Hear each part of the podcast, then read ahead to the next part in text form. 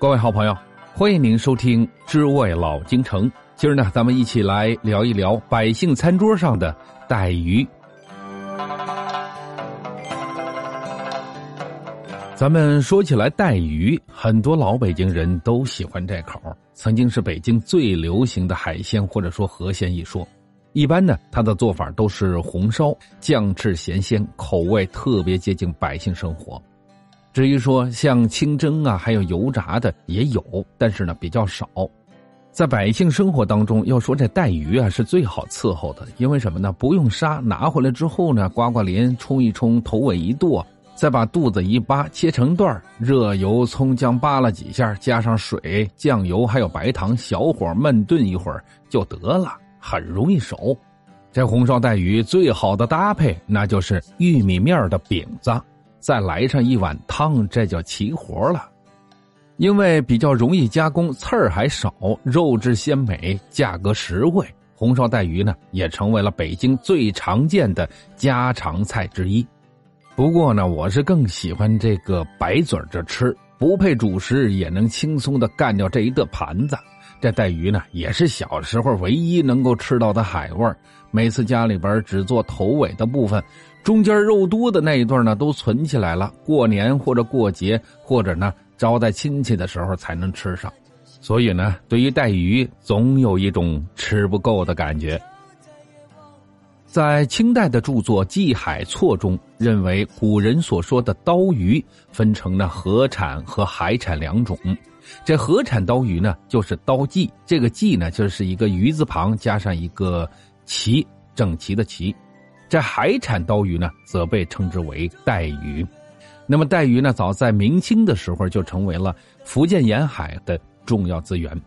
在当时呢，地少人多，粮食不足，渔民呢经常在冬季捕捞带鱼作为过冬的储备。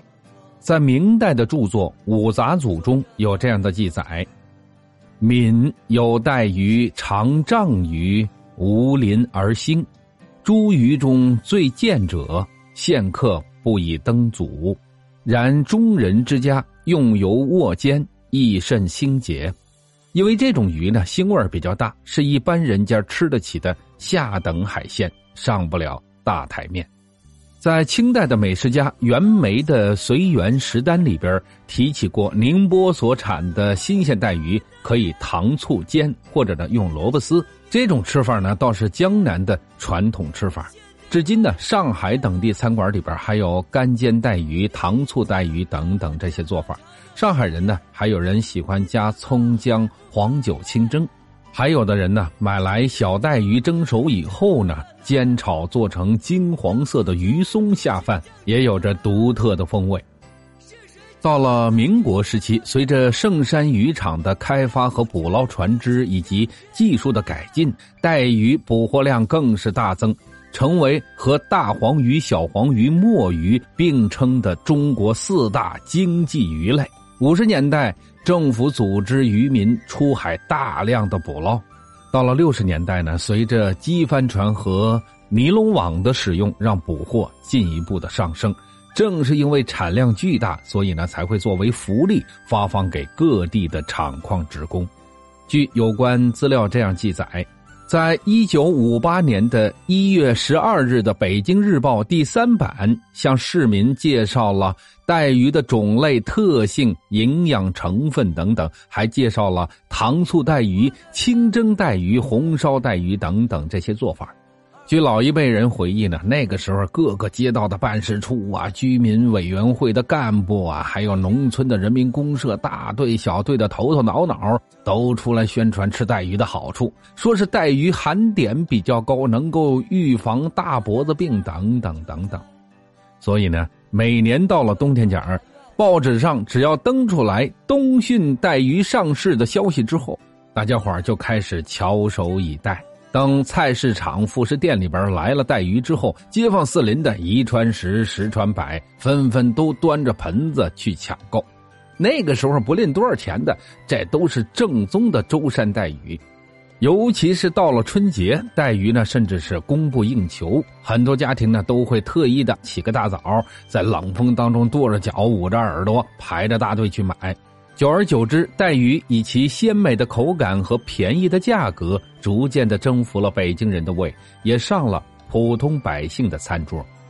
听我们家老爷子说，文革时期呢，一切都是混乱的。本来这物质生活就不是很丰富的社会，陷入了极度匮乏的时期。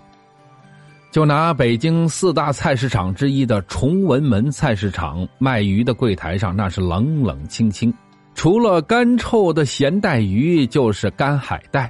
只有到了节假日，凭着副食本才能够限量的买到一点带鱼，还得起个大早，耐着性子去排队，赶上什么那就是什么。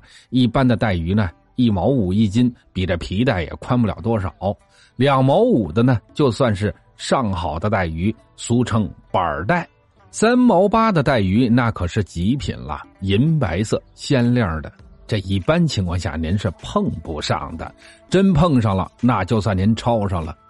听我们家老爷子也说，他也排队买过带鱼，怕就怕什么事儿呢？排了半天，有好几个小时了吧？到最后，人家售货员就一句话：“哎，别等了，别等了，没货了。”现在听起来是不是觉得有点闹笑话的感觉呢？后来，因为过量的捕捞之后呢，来自于黄海、渤海的渔获量急剧的下降。七十年代的时候呢，东海的带鱼产量也开始下降，但是仍然有鱼汛，供应还算是充足，是相对便宜的野生海鲜。到了八十年代的中后期，北京的菜市场上除了国产带鱼，也出现了西非带鱼等等这些进口货。从口感上来说呢，进口带鱼宽大肉厚，但是呢味道略差一些。最特别的是什么呢？鱼身接近头部的位置有几粒类似于石头的东西，非常容易硌牙。国产带鱼呢，虽然说窄点吃起来费劲，但是呢味道好，有嚼劲儿。北京人更钟情于此。后来在柜台上，同时也出现了人们从来没有听说过的，像什么橡皮鱼。随着困难时期的结束，人们也逐渐的认识、接受了带鱼、平鱼、墨斗鱼，还有朝鲜鱼，也就是人们所说的明太鱼。人们呢，食用海鱼的观点也在改变，各种烹调海鱼的方法让人爱之不舍。从改革开放以来，人们的物质生活有了极大的改善，海产品那是应有尽有，各种咱北京人从前没有见过的鱼类、贝类不断的出现在餐桌上，既丰富了人们的生活，也作为一种家常菜，给北京人带来了物美价廉而且特别实惠的口福。当进入了改革开放的盛象时代，物质水平的极度提高。北京百姓的餐桌上就多了一种食物，那就是带鱼。尽管说不会见天的去吃，也会隔三差五的吃上一顿。对于多数人来说呢，它不仅是世间百味当中的寻常味道，更是一种难以磨灭的记忆。其实呢，要说起来，带鱼的吃法有很多，像什么炖带鱼啊、炸带鱼啊、糖醋带鱼啊、红烧带鱼啊等等。在我的印象当中，老妈做带鱼只有一种永恒的做法，那就是油炸之后呢，再配上葱白还有姜、蒜、大料等等去红烧。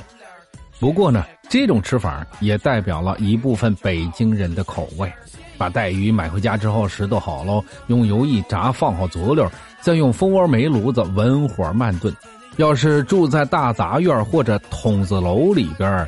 炖带鱼的时候香飘四溢，勾得家家户户呢口水直流。等到这带鱼被炖得骨酥肉烂的时候呢，拿起来一块，用手轻轻的摘掉一侧的刺儿，顺着中间一段主刺儿去啃，嘿，那一口一个香啊！还有把这带鱼的汤汁拌在米饭里边，一口气能多吃两碗饭，那真是回味无穷啊！而这些孩子们呢，一起吃完鱼肉之后呢，会比一比，看一看谁能吃出来一个完整的梳子。这梳子呢，就是这个骨刺。然后呢，再把这鱼骨头放到铁炉子上烤焦了吃，又酥又脆。在北京呢，还有一种吃法，叫做什么呢？烙饼卷带鱼。整段的带鱼配上香葱卷儿，在刚烙好的烙饼里边一口咬下去，外酥里嫩，鱼香、葱香、饼香混在一起，简直是人间至味。但是呢，这种吃法只能是下馆子才能够享受到一回。更多的时候呢，是老妈在家炖上一盆带鱼，我们一边大快朵颐的吃，一边呢数着吃了几段，乐此不疲。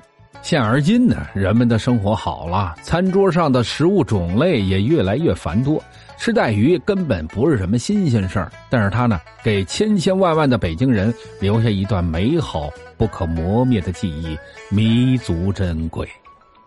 好了，各位瓷器，我今儿呢也有点饿了，越说越觉得想吃这口。晚上咱就来这个，回头见吧，各位。